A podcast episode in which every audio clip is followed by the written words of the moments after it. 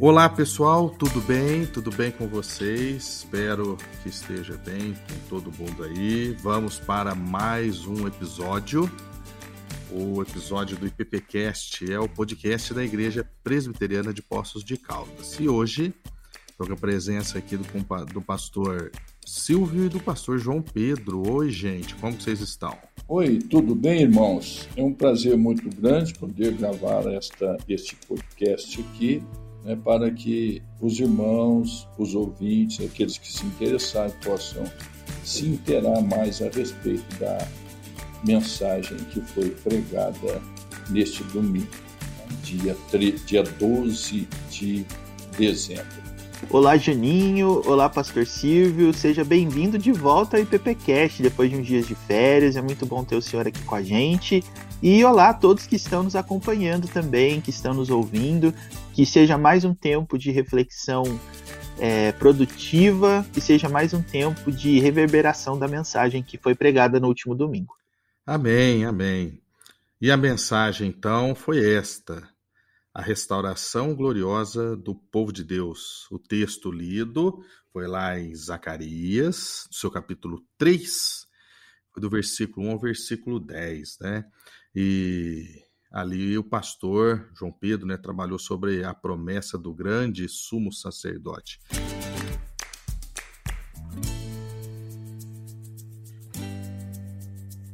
Foi uma benção, uma maravilha a mensagem, um um exercício e uma reflexão do tipo de adoração que estamos oferecendo a Deus, né? ou da adoração que Deus espera de nós. Pastor João Pedro, rapidinho, consegue aí dar um panorama geral, então, a mensagem pregada, que foi dividida ali em dois pontos, né? Mas apenas para contextualizar o pessoal.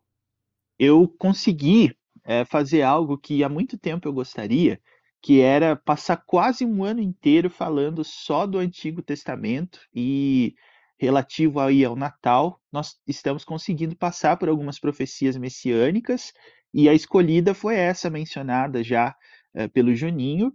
A primeira vez que eu uso o profeta Zacarias num sermão foi então uma ocasião histórica para mim, e eu pude falar um pouquinho sobre o momento, principalmente o momento teológico vivido por Israel, a acusação de Satanás, de um sumo sacerdote que foi listado ali, uma pessoa histórica, real, o sumo sacerdote Josué, que estava entre as pessoas que estavam voltando do último exílio, conforme nós encontramos os registros históricos ali de Esdras e Neemias, e pudemos falar daquela cena em que Satanás acusa o sumo sacerdote Josué uh, por estar de roupas sujas né, na presença de Deus, e ali nós temos o anjo do Senhor tirando as roupas sujas, colocando roupas gloriosas na, na, em, na, na pessoa dele, simbolizando aquilo que o futuro Messias iria fazer, assumir a nossa iniquidade, a fim de nos limpar e nos purificar na presença de Deus. Então, o tom da mensagem foi justamente esse: que a redenção proporcionada por Deus não seria simplesmente um remover, mas seria um assumir da iniquidade do povo, para que assim o povo efetivamente fosse liberto. Porque ah, Deus sempre levantou pessoas ao longo da história para poder livrar Israel de um tempo de apostasia. Só que o povo sempre voltava, sempre caía, sempre eh, eh, retornava a esse ciclo de perdão, de restauração e depois de queda. Perdão, restauração e queda. Então, ah, nós pudemos mostrar que, situacionalmente, por assim dizer, nós tivemos pela última vez Satanás dizendo para Deus algo do tipo assim: Deus, desiste desse negócio. O sumo sacerdócio é uma coisa que não deu certo. Não dá mais para seguir dessa forma. Olha só o estado do povo. E aí Deus uh, cala a acusação de Satanás de uma forma belíssima, dizendo: então tá, eu vou resolver essa situação. E ele resolveu. Então a encarnação do Messias tem a ver com esse aspecto que eu acredito é bastante belo. Foi uma figura é bastante impressionante apresentada no texto e nesse ponto a gente conseguiu trabalhar. Muito bem, muito bem. O pastor Silvio, o pastor João Pedro dividiu ali em duas partes a mensagem, né? Exatamente ali no, no meio, do 1 ao 5, depois do 6 ao 10. E aí, no primeiro trecho, ele falou sobre a acusação anulada. E ele falou dessa cena, nessa cena, o anjo do Senhor, o sumo sacerdote, as roupas sujas, Satanás, né? Ah, como é que o senhor, o que, o senhor destaca para nós desse primeiro trecho, desse primeiro ponto aplicado? É, com relação à mensagem de ontem, né, uma mensagem com dois pontos, é muito interessante. Né? Prime a primeira divisão está dizendo que a acusação foi anulada. Né? Então, eu, eu me lembro lá da, do apóstolo Paulo em Colossenses, capítulo 2, versículo 14, que fala né, que o escrito de dívida que estava contra nós foi é, removido né, e encravado totalmente na cruz. Então, a acusação foi anulada. Né? É, Romanos 8, 1 diz também que é, nenhuma condenação há para os que estão em Cristo Jesus. Então, essa mensagem de ontem, mostrando no Antigo Testamento, já né, num período pós-exílio, com o profeta Zacarias, mostrando isso de uma forma teatral, né, de uma forma bela, que é a questão das vestes sujas dos sacerdotes. Né? E Jesus, então, foi um, um, um ato interessante que o reverendo é, mostrou. Que, o que, que ele fez com aquelas vestes sujas? Né? Alguma coisa que a gente não, não parava para pensar. Mas as vestes sujas não foram jogadas num cesto né, de lixo, num cesto de roupa suja. Jesus vestiu aquelas vestes. Né? E aí, quando a gente vê no Monte da Transfiguração, Jesus está brilhando, né? brilhando. Não havia ali nenhuma sujeira. Então, foi totalmente removido o escrito de dívida que havia contra nós. Foi um, uma mensagem maravilhosa. Né? Amém, amém. E, e, e, nesse primeiro ponto ainda, eu acho que vale destacar aí o, os pastores, pastor João Pedro, pastor Silvio, sobre a questão da acusação de Satanás, né? É, até o pastor coloca lá que ele apontava algo que era realmente visível, né? As roupas estavam sujas, as vestes estavam sujas, né? Mas ela não era legítima, né? Tanto é que Deus o repreende. É isso, né, pastores? Exatamente. A gente pode perceber que a acusação de Satanás nunca é simplesmente apontar um fato pelo fato, mas é, mas é mostrar para Deus e, e acusá-lo de fazer alguma coisa que está fadada ao fracasso.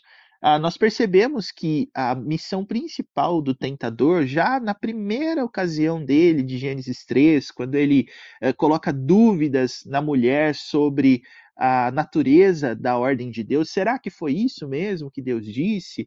Nós percebemos que o acusador é muito sutil, porque ele não pode negar o óbvio, mas ao mesmo tempo ele também, uh, se ele inventar um fato totalmente diferente daquele que se apresenta diante dos olhos, uh, também vai ficar difícil cair na tentação dele. Então ele relaciona as coisas de uma maneira extremamente ardilosa para que a gente uh, entenda que o presente, tal como ele está, não pode ser resolvido. É como se ele estivesse mostrando hoje o nosso mundo e dizendo: uh, se eu fosse vocês, eu parava com isso, porque olha como é que tá. A tendência é piorar ainda, né? A gente está vendo tanta coisa ruim, tanta coisa feia. Então, para quem insistir nesse negócio aí? Então, é basicamente isso que nós encontramos no texto. E aí, ah, o Senhor repreende Satanás sob a base ali, conforme a gente encontra no versículo 2, de que foi o Senhor que escolheu Jerusalém. Então perceba a natureza da, da tentação ali eh, do acusador. Nós temos uma pessoa dizendo: Senhor, o senhor não fez a coisa certa. O, o, o senhor escolheu o povo errado, não é possível. Olha, olha a maneira que eles estão. E aí Deus disse: Eu escolhi a, a, a Jerusalém. E por essa razão, fique calado, Satanás. O Senhor te repreenda. É uma das visões, eu creio, mais impressionantes em termos ali de uh, representação, significado e também para mostrar o que, que Deus faria com o seu povo. É claro que Deus também tinha consciência das constantes quedas de Israel. E Deus não ficaria simplesmente uh, colocando a salvação como se fosse uma coisa temporária, é, algo que se resolveria por talvez uma ou duas gerações e depois a seguinte não, não daria continuidade. Não, Deus estava mostrando que ele resolveria isso definitivamente e talvez o ponto mais maravilhoso é que ele faria isso ele mesmo, né? Porque nós entendemos que Jesus Cristo, conforme revelado na Escritura, é o próprio Deus andando entre nós. Então eu penso que esse foi um dos pontos nos quais a, a obra de Deus ficou ainda mais maravilhosa, porque ele não simplesmente escolheu alguém, mas ele mesmo veio para cá e ele mesmo pôs um fim à questão. O senhor quer comentar algo sobre essa questão, pastor Silvio? Não, eu acho que tá, foi muito claro. acusação anulada e mostrando né, as, como o, o, o maligno é astuto e como ele foi ali né, vencido nos argumentos. Né? No segundo ponto ali, né, o trecho que vai na sequência, a garantia da obra realizada, o versículo 8, né, ele traz né, de uma maneira tão bela, né? Portanto, escute Josué, sumo sacerdote, você e seus companheiros que estão sentados diante de você, porque estes homens são um sinal do que há de vir. Eis que eu farei vir o meu servo, o renovo. Então, aqui há essa dedicação perfeita de Deus nessa obra garantida, né? Que é, é o Messias prometido. O que, que o senhor pode destacar aí, pastor Silvio? Neste ponto da mensagem, eu pensei numa ilustração da seguinte forma. Né? É, talvez quando o reverendo for pregar novamente, ele pode contar essa ilustração. Né? É, a garantia da obra. Você chega num banco, numa agência bancária, senta diante do gerente e diz que você precisa de um empréstimo para resolver uma questão. Aí você fala: olha, eu já fiz 10 empréstimos junto a esta instituição e paguei todos nos dias certinho, de forma que eu não tive nenhum vestígio de inadimplência. Então, eu estou pleiteando um novo empréstimo. O que, que o gerente vai dizer? Olha, realmente, você fez aqui, eu estou vendo aqui na sua ficha, você fez 10 empréstimos e todos foram cumpridos rigorosamente em dia. Então, você é merecedor desse novo empréstimo. Meus irmãos, olha, a garantia da obra, se todas as profecias que foram cumpridas se cumpriram conforme foram escritas, então as demais profecias também se cumprirão. Penso dessa forma. Então, a garantia da obra, o renovo se encarnou, o renovo veio e o renovo fez a sua obra totalmente, não ficando nada para trás, né, a ponto de dizer tudo está consumado. Então, o que que nós esperamos? Pela segunda vinda de Cristo, que irá se cumprir literalmente conforme foi profetizado. A gente percebe que uma das grandes uh, maravilhas da encarnação foi justamente que ela mostrou para Satanás o duplo erro da acusação dele. Duplo por quê? Porque eu penso também que a Satanás não estava pensando apenas na eleição de um povo, mas também da própria existência do ser humano. Do tipo assim, olha aí, Deus, olha a tua criação aí, o Senhor criou tudo para honrar e glorificar o teu nome, e olha o que, que esse povo está fazendo, mergulhado no pecado, uh, vivendo de maneira iníqua diante dos teus olhos. Por que, que o Senhor não resolve o assunto de uma vez? E aí você vê que a encarnação de Jesus Cristo foi uma forma de mostrar para Satanás que não é só uma questão do povo também, mas uma questão da própria humanidade. Deus assumiu forma humana para poder realizar a sua obra salvadora, justamente porque aquilo de mais parecido com Deus que a gente tem na criação é o homem. A gente vê que o homem foi criado dessa forma, a imagem e semelhança de Deus, como nenhum outro item da criação. Então, a humanidade tem a sua glória a partir do momento que ela está reconciliada com o seu Criador. E esse é um ponto muito interessante que a gente pode notar também, que mostra a maneira que Deus utilizou para poder dizer para Satanás: o Senhor te repreenda, fique calado, não fale mais, porque foi isso que aconteceu no final. E eu acredito que esse ponto ilustra muito bem, é, somado a essa ilustração que o pastor Silvio já propôs, já está anotadinho aqui, né, para a gente poder utilizar, dando os devidos créditos, né, porque isso é importante. A gente precisa é, é, lembrar de que Deus não erra em modo algum, de jeito algum, e, e isso é para que você entenda também, se você está passando por alguma situação aí uh, na qual as coisas acabam ganhando algumas proporções inesperadas e a gente se vê diante de uma situação que foi que eu fiz e será que não tem jeito de consertar? Tem. Tem, se você, assim como o sumo sacerdote Josué, já restaurado ouviu do Senhor, se você permanecer nos meus mandamentos, você vai controlar esse templo, você vai guardá-lo, você vai julgá-lo. Nós também podemos corrigir a nossa vida nesse sentido. E eu penso que o Natal, eh, já que a gente está se aproximando aí da data, se você estiver ouvindo depois, eh, você pode aproveitar isso também, eu creio, mas é que o Natal, geralmente por ser uma época na qual as pessoas estão eh, mais propensas à alegria e às festividades. Às vezes as pessoas pensam que a festividade é uma maneira de fugir dos problemas. Eu já vi muita festa de Natal as pessoas dizendo assim: olha, agora não é hora de pensar no que, no que passou que foi ruim, agora é hora de focar nas coisas boas, vamos ter uma refeição aqui, vamos uh, trocar presentes, né? Não, a gente não foge das nossas responsabilidades. A nossa roupa suja está lá para todo mundo ver. O que nós precisamos é que o nosso redentor assuma essas vestes sujas e nos troque, então, a, as vestimentas para coisas limpas e gloriosas. Mas primeiro a gente tem que reconhecer, a gente usa roupa suja sim. O, o pastores, para a gente concluir aqui, ao final da mensagem, o pastor João Pedro colocou lá, né, que né, Jesus sujou as suas roupas, né, com o nosso pecado e a vitória que ele conquistou sobre o acusador é nossa, se assim a gente crer nele, né? Uma palavra final, o pastor João Pedro comentou aí, independente se você está escutando agora na época que antecede o Natal ou não, porque aí é sobre uma reflexão mesmo, mesmo que já tenha passado o Natal, mas as pessoas vão se preparar, é uma época festiva, como o pastor mesmo disse, né? Mas com os olhos nesse texto, né? O que, que a gente pode destacar e passar para as pessoas que estão nos escutando para uma comemoração do Natal da maneira como é, seria mais apropriada né, para o cristão, visando esse texto é, trabalhado no último domingo?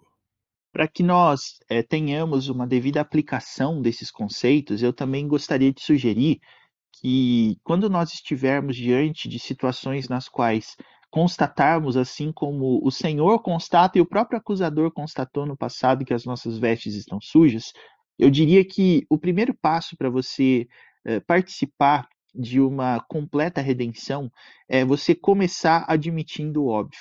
Sim, a gente usa roupas sujas. Eu mencionei esse ponto no sermão, falei também a respeito disso agora, e eu acredito que nunca é demais nós lembrarmos disso, porque nós sempre pensamos, e até tem uma expressão do futebol que acabou virando comum na nossa vida hoje, que é segue o jogo, né? Ah, errou, é, fez coisa errada, mas segue o jogo, a vida é assim, a vida continua. Não, as nossas roupas estão sujas porque nós temos uma tendência de sujá-las.